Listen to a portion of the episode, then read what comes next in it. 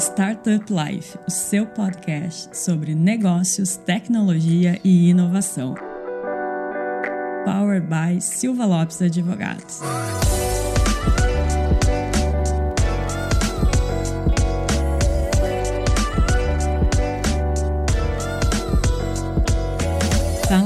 Sou a Cristiane Serra e esse é o seu podcast Startup Life. E hoje, para a gente falar então sobre o empreendedorismo feminino no Brasil, eu tenho duas convidadas que fazem um trabalho incrível, que é a Célia, que é a co-CEO da Rede Mulher Empreendedora e diretora do Instituto Rede Mulher Empreendedora. Bem-vinda, Célia. Oi, tudo bem, Cris? Tudo bem todo mundo que está assistindo a gente? E a Débora, que é gerente executiva do Instituto Instituto Rede Mulher Empreendedora. Oi, pessoal. Oi, Cris. Oi, Célia.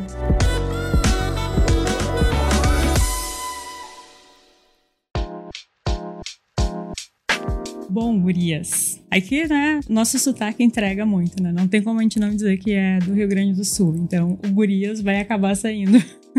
Eu queria começar pedindo que vocês nos explicassem a diferença do Rede Mulher Empreendedora e do Instituto Rede Mulher Empreendedora, né? Para o pessoal já ficar alinhado. Legal. É, obrigada, Cris, pelo convite. Super prazer aqui estar com vocês. É, falar um pouco sobre a Rede Mulher Empreendedora. Ela foi fundada 13 anos atrás pela Ana Fontes, que é uma empreendedora social que decidiu focar né, sua vida aí para apoiar a mulher mulheres que empreendem, que têm negócios e então com tudo para geração de renda delas, porque assim a gente acredita muito que com a independência financeira ela também consegue a independência da vida dela. E a Rede Mulher Empreendedora faz trabalhos de é, capacitação, mentorias, programa de aceleração de startups que tem tudo a ver com o universo que a gente vai falar, né? E tem o Instituto da Rede que é mais recente que eu vou deixar para minha colega falar. A diferença básica e talvez principal do, da atuação do Instituto e da Rede Mulher Empreendedora é o público da ponta. Então, em 2017, a Ana Fontes, que é a fundadora da Rede Mulher Empreendedora, entendeu que a gente precisava, de alguma forma, atingir as mulheres que estavam em situação de vulnerabilidade socioeconômica também, que a gente também precisava é, fomentar a renda dessas mulheres. Então, ela cria, esse ano a gente vai fazer seis anos, né? Ela cria o Instituto Rede Mulher mulher empreendedora com esse objetivo mais social. É, então, todos os programas, todos os projetos, todas as ações são gratuitos. A gente sempre tenta priorizar um repasse de recurso financeiro, seja para mulher, seja para organização local, e no final do dia a gente não visa nenhum tipo de lucro nas nossas ações. Então, essa é a diferença básica, mas ambos os lados trabalham com empreendedorismo feminino e geração de renda para as mulheres. Perfeito, e é um trabalho incrível. A gente aqui acompanha há bastante tempo o trabalho de vocês e estávamos muito ansiosos para conversar com vocês.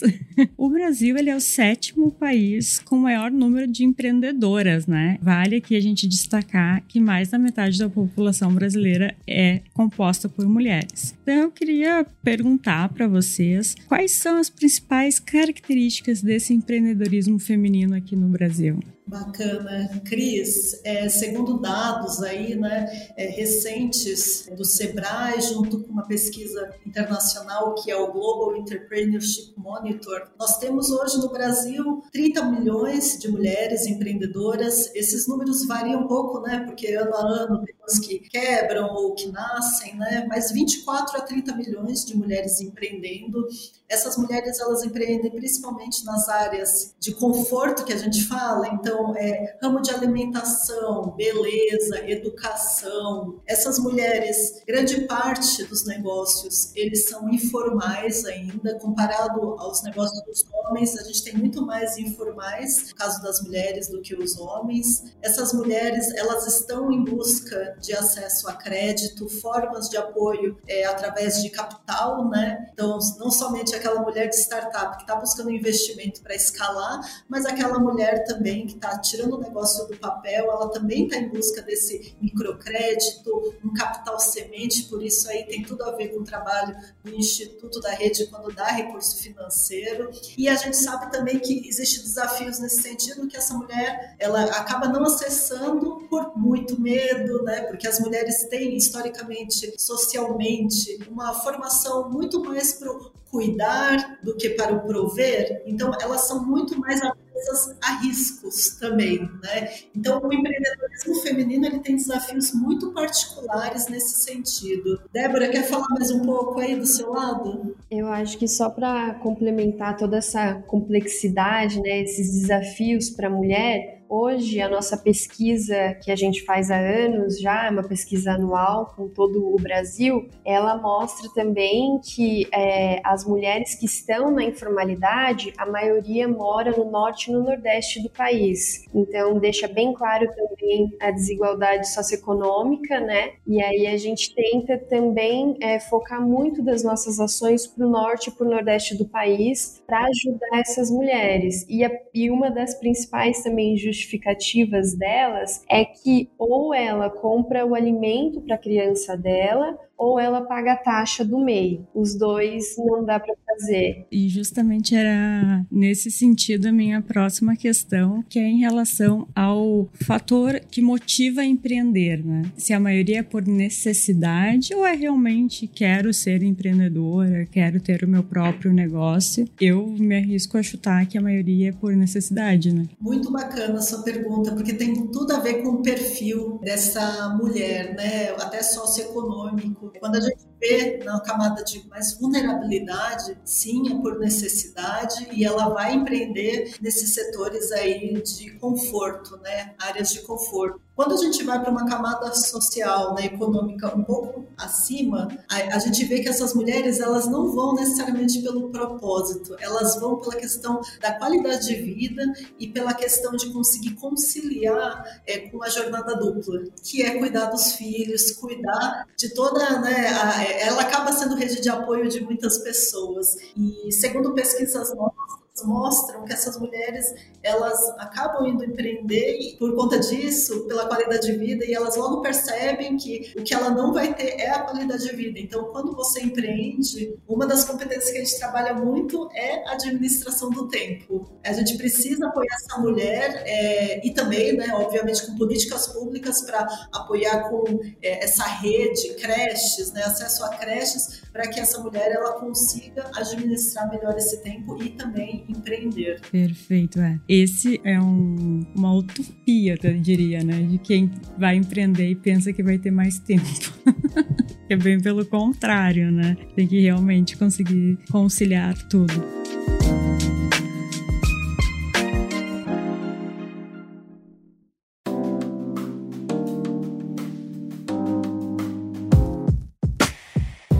Gente está aqui falando, né, de mulheres no mercado de trabalho e quando a gente pensa mulheres trabalho, automaticamente a gente liga já a desigualdade, como a gente está falando aqui, a falta de oportunidades, salários mais baixos comparado com os homens, machismo também e assim por diante. E além desses desafios que vocês já listaram aqui, quais outros vocês entendem que são grandes desafios para as mulheres, principalmente para elas empreenderem né, no Brasil? Nossa, que pergunta boa. Eu acho que das mulheres que a gente trabalha, a gente pode perceber ao longo dos anos que um, um grande problema nosso, em geral, né? Porque a gente não pode falar que a gente também não tem isso, é a autoconfiança. O que mina elas em primeira instância é a autoconfiança. Aí vem a questão da síndrome da impostora, né? Exatamente, exatamente. Porque também, como você mencionou, essa desigualdade também dentro do mercado,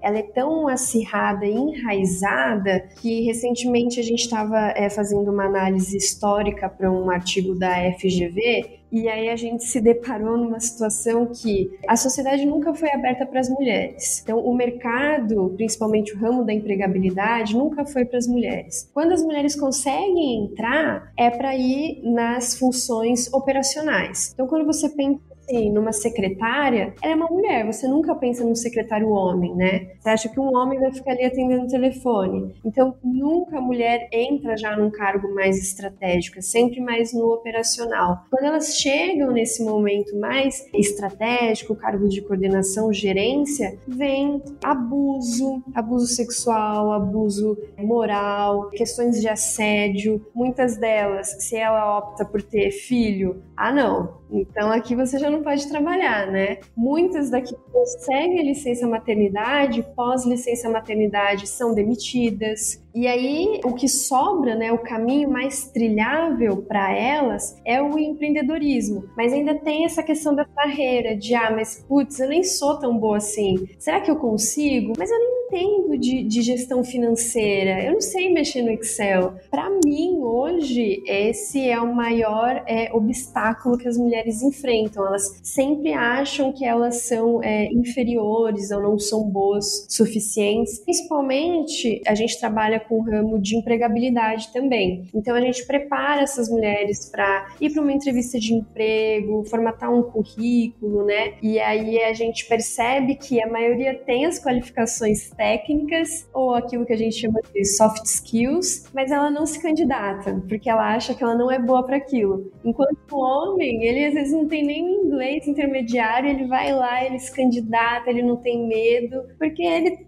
tá mais seguro de si, né? É cultural, né? Como você estava falando. E sabe, Débora, que a gente tem um caso aqui bastante curioso no escritório, que há uns anos atrás foi aberta uma vaga de para advogado, né? E naquela época era difícil ter mulheres eh, candidatas à vaga. Hoje a gente já é maioria aqui no escritório, mas naquela época não tinha muitas. E aconteceu que a vaga acabou ficando com, com um homem. E daí, conforme foi passando ali as seletivas do processo, ele foi o escolhido e ele falou: Mas eu tenho só uma questão, eu ainda não sou formado, eu estou me formando. E hoje ele é sócio aqui do escritório e ele virou sócio assim em pouco tempo, questão de dois, três anos. E a gente usa muito como exemplo isso, porque se fosse uma mulher no lugar dele, não teria nem se candidatado à vaga, porque ele é, opa, não sou, ainda não sou advogado, então não vou me candidatar. Não tem essa essa segurança, como tu disse, né, Débora? Exatamente, não tem essa segurança. E uma outra questão também que as mulheres relatam muito pra gente, e infelizmente isso a gente percebe que é desde a década de 80 que muitas ativistas vêm é, trazendo à tona, é a questão da boa aparência. Então, muitas vagas ainda pedem a boa aparência, que a boa aparência a gente sabe, no final do dia, é uma moça de pele clara, cabelos lisos e que mora em uma região boa da cidade, né? Então, é realmente muito difícil para as mulheres manter ali, né, se manter firme na linha. Por isso que muitos dos nossos programas e projetos hoje conta com uma, uma fase inicial de autoconhecimento, autoliderança, porque a gente sabe que tem muita mulher incrível, ela só precisa descobrir que ela é incrível, né? Com certeza. E Célia, falando um pouco mais do ecossistema aqui de tecnologia e inovação, para você, quais são os principais desafios que as mulheres empreendedoras encontram? Nossa, essa é uma excelente pergunta, porque eu acho que ela está super conectada com a anterior. Além né, dessa questão de soft skills, né, autoconhecimento, liderança, a mulher né, com ela mesma e essa questão so social, histórica, né, tem uma questão muito grande de formação, né? A gente tem muitas mulheres que também vão se formar nas áreas de conforto, né? Então, elas, elas naturalmente aí normalmente não vão para áreas de exatas, por exemplo, né, engenharia, administração, né, financeiro, né, isso acaba sendo um problema porque muitas vezes depois quando ela vai empreender, então nesse ecossistema de startup, né, é, acaba que ela não vai para a parte justamente de tecnologia, né, que é a base para escalar negócios, ela não vai para investir numa carreira de CFO, né, financeiros números, né, ou, ou mesmo de é, gestão operacional mais técnica, né? Uma parte engenharia. E, e, eu acho que isso se conecta muito também comigo, porque eu, eu sou formada, eu sou engenheira mecatrônica, e eu lembro, assim, eu, eu, me formei há 10 anos atrás, mas eram 80 caras e três mulheres, né? Então,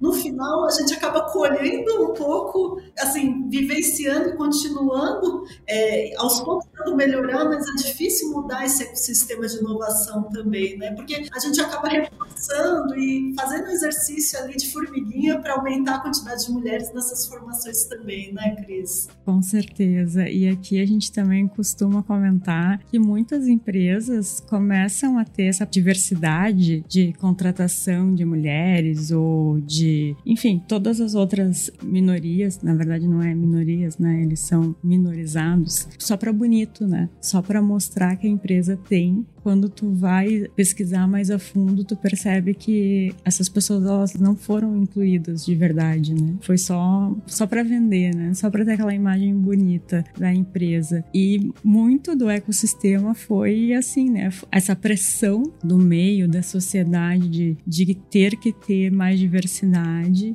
E foi aí que a gente começou a ver mais mulheres palestrando, mais mulheres estando em outros lugares que elas não estavam antes, mas a gente ainda precisa crescer muito, né, quanto a isso isso. Cris, é, se você me permite, é, quando a gente fala de inovar, a gente fala de sair da zona de conforto, né? E trabalhar com pessoas diferentes que a gente, que vão ter opiniões diferentes, para co-criar, trazer um produto, uma solução diferente, tem a ver com isso, né? Eu fui fazer um curso de networking, redes de contatos, e nesse curso o professor ele comentou isso. A gente gosta de trabalhar com os nossos semelhantes porque a gente não gosta de entrar em conflito, né?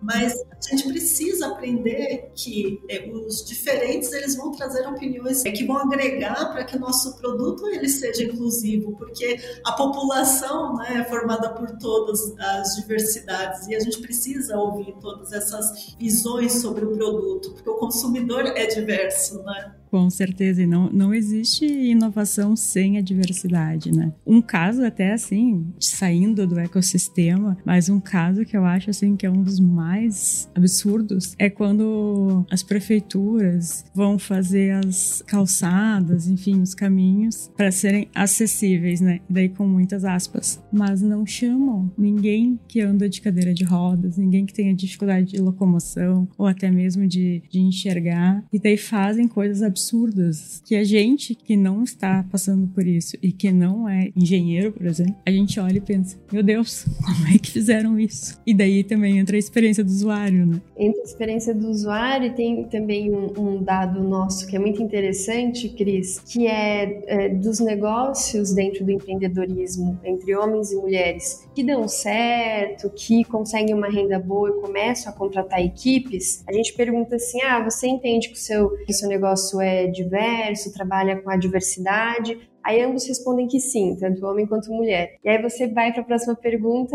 é, para saber o tipo de contratação. Quantas mulheres, né, na sua mais ampla diversidade, você contrata? Os homens contratam no máximo 20% da equipe mulher, no máximo, enquanto as mulheres contratam 70% da equipe delas mulheres, mulheres trans, mulheres negras. Então tem uma diferença ainda muito, muito gritante, né? Sim, daí também está muito com aquilo que a gente estava dizendo, né? De identificar, de, de se colocar no lugar do outro, né? Por isso que as mulheres contratam bem mais, né? Como que a gente pode reverter esse quadro, incentivar mais mulheres a empreender? E daí eu queria que vocês falassem também um pouco mais para quem não conhece o trabalho da Rede Mulher Empreendedora e do Instituto também. E daí eu acho que eu já vou linkar aqui a próxima pergunta e vocês respondem tudo numa só. Pedir para vocês contarem um pouco mais dos projetos realizados, quantas pessoas já foram impactadas. Cris, é, o nosso, a nossa metodologia aqui na Rede Mulher Empreendedora, ela trabalha justamente com é, três pilares. Tem tudo a ver com essas dores que a gente falou dessas mulheres. A primeira, a gente trabalha com as competências socioemocionais, então desenvolve desenvolver esse autoconhecimento, por que, que ela é, vai empreender, é, qual que é as competências que ela tem, até para formar parcerias, buscar uma sociedade. Então, competências socioemocionais. A segunda, a gente trabalha competências relacionadas ao negócio, competências técnicas. Então, gestão financeira, precificação, enfim, números, né, desse, desse negócio, marketing. Quando a gente vai falar de um, é, uma startup, marketing digital, né, growth hacking, né? E o terceiro pilar que é muito importante, que tem a ver com o nome da Rede Mulher Empreendedora, é rede, colaboração, como que essas mulheres se conectam, porque a gente acredita que nós não somos os detentores da toda sabedoria, né? É, nós não somos uma escola, mas sim a gente quer fomentar que essas mulheres elas se conectem e elas apoiem umas às outras, né? Então, todos os nossos programas a gente entra e realiza capacitações com as nossas especialistas, né? Então a gente mobiliza os públicos, as mulheres, a gente dá as capacitações, faz mentorias. É, normalmente a gente faz programas que depois da capacitação e mentorias elas passam por uma etapa onde elas podem participar aí de um concurso de um capital semente para elas serem selecionadas e receber investimento da gente, um capital semente. E a gente tem diversos programas aí, acho que minha colega ela pode até falar um pouco melhor, mas acho que um deles que eu queria falar é do RM Acelera, que é um programa de aceleração para startups, onde a gente seleciona todo ano 10 negócios, 10 startups fundados por mulheres. A gente até hoje já teve mil inscrições, já aceleramos 40 negócios. E é muito interessante ver o quanto que elas conseguem evoluir, acessar né, investimentos, se conectar com investidores anjos, por conta de um apoio mais focado é, para as mulheres que a gente dá mesmo. E aí, assim, já pegando um pouco a onda do que a Célia estava falando, acho que do lado do Instituto compensa a gente mencionar dois projetos que são super especiais para a gente. Um deles que a gente terminou recentemente, agora em janeiro, que é o Elas Digitalizam. A gente percebeu, junto com o doador, que foi a Visa Foundation, que muitas das mulheres em situação de, de vulnerabilidade, elas não sabiam nem criar um e-mail, não sabiam como navegar na internet, não sabiam nem o que, que era esse mundo da internet, o que, que eram ferramentas digitais. Então, através de organizações sociais em comunidades específicas, a gente pôde ensinar um pouco, digamos que dar um letramento digital para essa mulher, para ela ingressar no mundo da internet e de repente até levar o negócio dela. Foram 12 mil mulheres beneficiadas por esse projeto e um outro projeto também, que ele está mais fresquinho, é o Ela Pode. Acho que o nome dele fala por si só, né? De olha, você pode, vezes não esquece, você pode. Ele trabalha muito as competências de autoconhecimento, autoliderança, soft skills, relacionamento interpessoal, como se apresentar, é uma coisa assim mais básica, mas super importante para a mulher. E aí a gente vai levar esse projeto por três anos até 2025 e a gente vai ser a nível nacional e a nossa meta são 300 mil mulheres. Então, bastante mulher, tem muita oportunidade, muita oportunidade. E outra coisa, assim, de inovador do nosso lado que a gente tem feito, tanto do Instituto quanto da rede, e aqui, só abrindo uma aspas, tanto o Instituto quanto a rede, a gente usa a mesma metodologia de, de educação, né?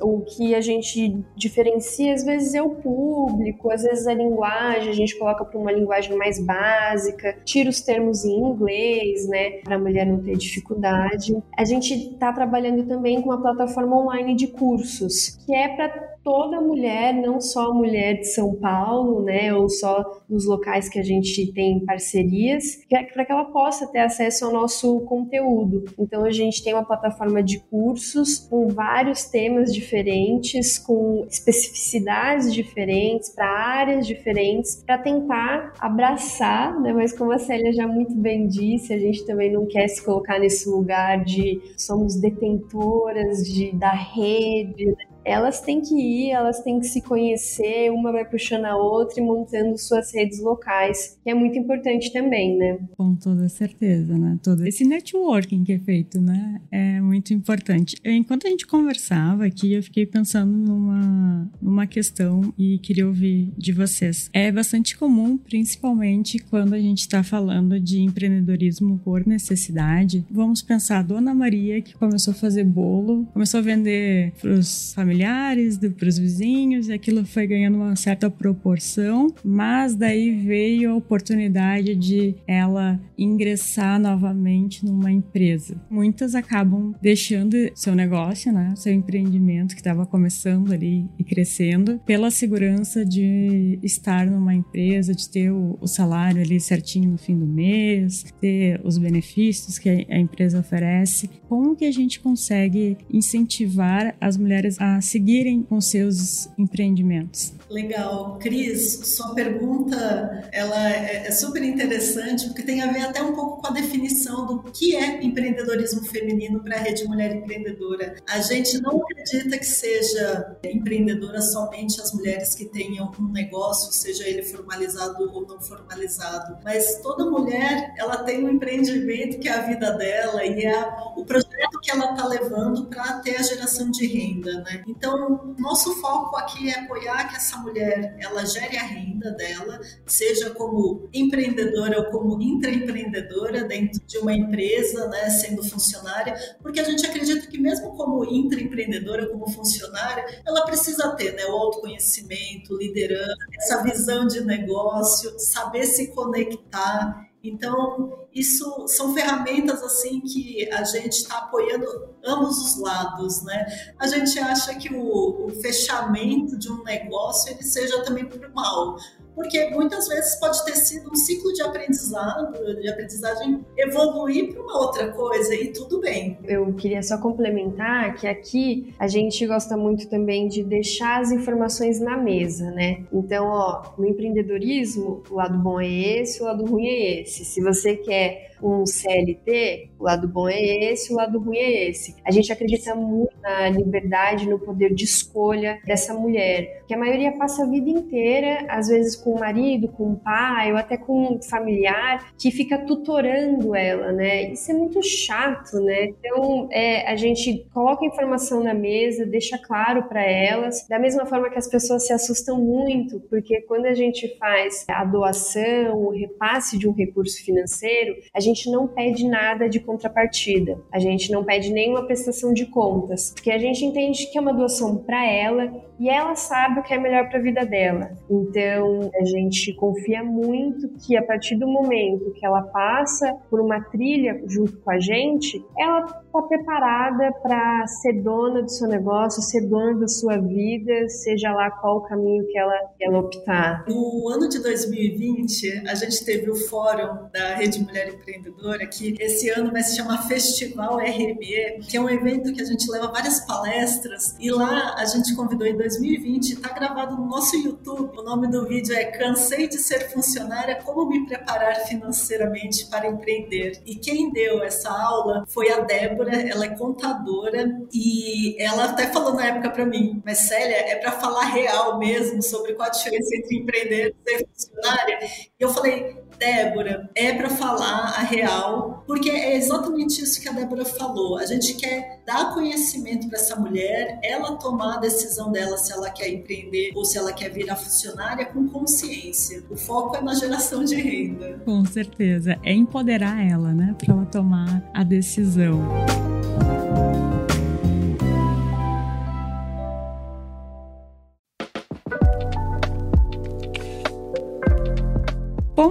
As mulheres que estão interessadas aqui, ouvindo o nosso podcast, em participar dos projetos, como elas fazem, como ter acesso? Ótimo! Olha, a gente vai dar vários caminhos aqui para todo mundo que está assistindo a gente, né? Se você é uma mulher que está empreendendo, a primeira dica que eu dou é entrar no nosso site www.rme.net.br,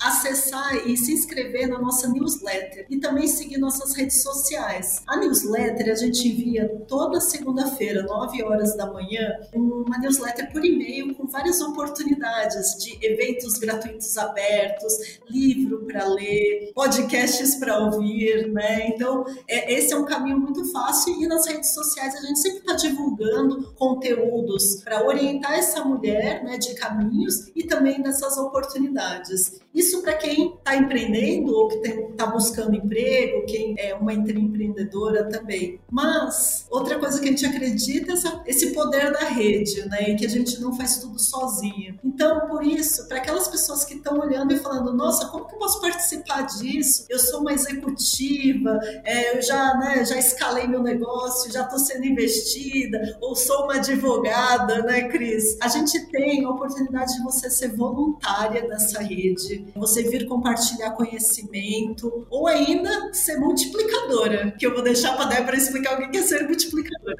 Explica pra gente, Débora. Gente, multiplicadora é aquela mulher responsável de ser treinada por nós, pelo nosso conteúdo, pela nossa metodologia e replicar ele Brasil afora. Então, ela geralmente está linkada com algum projeto específico, em alguma algum eixo, em uma temática específica, seja marketing, seja marca pessoal, finanças, vendas, que é um, um tema que sempre é de muito interesse para as mulheres. Então, a gente capacita essa multiplicadora e ela vai para a região dela. Então, hoje a gente tem multiplicadora, acho que em praticamente todos os estados do país, replicando o nosso conhecimento. Então, ela forma oficinas locais, basicamente uma sala de aula local, através de parcerias na cidade dela, né?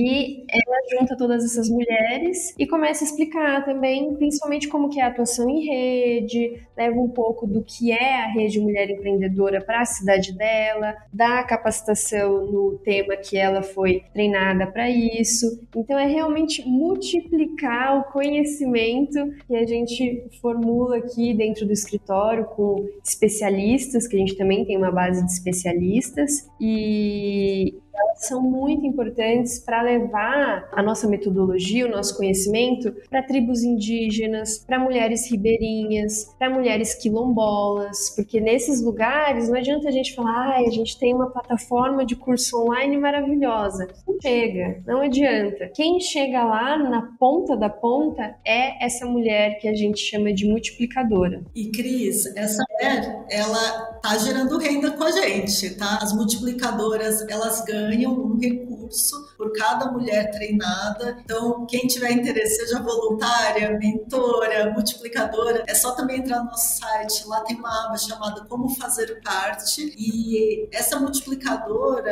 ela também é uma empreendedora, então a gente acaba trabalhando ela também, né? E essa mulher, ela tem esse. É, é exatamente isso que a Débora falou. Ela tem a responsabilidade de levar esse conteúdo, mas também customizando os exemplos. Quem tá lá do lado da mulher ribeirinha vai saber qual é o melhor exemplo de empreendedorismo, né? Com certeza. Vai conseguir deixar mais próximo do público que ela está falando, né? Muito legal essa iniciativa. Já tive umas ideias aqui, depois a gente conversa um pouco mais. Pra gente finalizar aqui, eu adoraria passar mais um tempão conversando com vocês. Conversa boa passa rápido, né? Mas a gente tem que cumprir aqui o horário. Na opinião de vocês, o que a gente pode esperar para esse ano e para o futuro do empreendedorismo feminino? Não sei se vocês podem contar mais alguns spoilers pra gente do que, que vai vir por aí no Rede Mulher Empreendedora e no Instituto. Eita, você fez uma pergunta difícil, hein, Cris? eu tô aqui com várias coisas na cabeça que eu não sei se eu posso falar tudo, mas vou dar alguns spoilers aqui. Tá bom.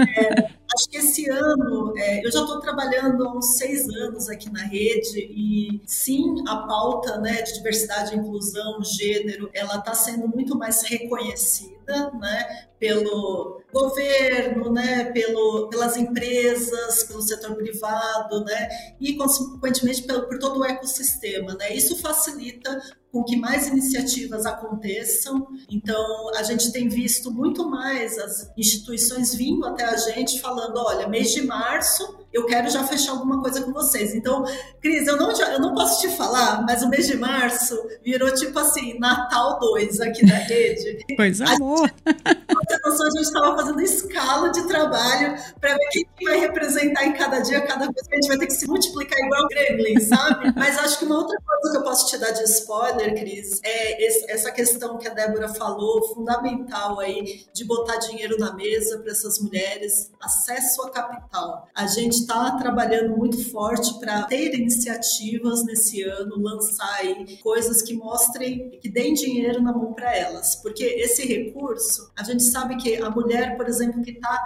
no ramo de alimentação, ela está fazendo bolo no pote, ela só vai escalar se ela tiver uma ferramenta, uma batedeira, ela tiver um equipamento mínimo. E esse equipamento mínimo, às vezes custa assim, mil reais, sabe? Então, a gente colocar dinheiro na mesa, trabalhar com microcrédito, capital semente, e lógico, né, nas outras camadas de startup, investimento, e, e aí, enfim, a gente poderia entrar em outro universo gigante, né, Cris? Que o mundo de startups estamos vendo muita coisa aí, startup quebrando, muitos layoffs, né? Então, eu acho que esse ano de 2023 vai ter coisas muito muitas novidades, mas dependendo aí da camada do empreendedorismo, vai ter muita aprovação também para essas mulheres mostrarem para que, que elas vieram, né? Para acessarem esse capital também como os investimentos para startups. Legal. E Débora, tu também pode contar algum spoiler pra gente? Acho que complementar, fazendo até uma análise aí do que, que a gente está esperando para esse ano, né, em, termo até, em termos até de pauta das mulheres, acho que com a troca de governo, a temática de gênero e diversidade veio muito forte, né? Hoje a gente conta com muitas ministras e divididas, inclusive, entre mulheres brancas e negras, o que é quase inédito para gente. Então, a gente está apostando bastante, principalmente em políticas públicas de geração de renda. A gente pensa em trabalhar a nossa pesquisa anual desse ano para trazer dados que deem mais base para políticas públicas. Então, a gente entende que não basta só organização social, terceiro setor e empresas. O poder público tem que estar tá junto também, ajudando a empurrar essa pauta né? Então a gente entrou nesse ano assim bem otimistas, pretendo permanecer otimista, acho que vem muita coisa boa por aí, se depender de nós, a gente sempre vai estar aqui com a bandeirinha na mão e com o peito estufado aí para ajudar as mulheres.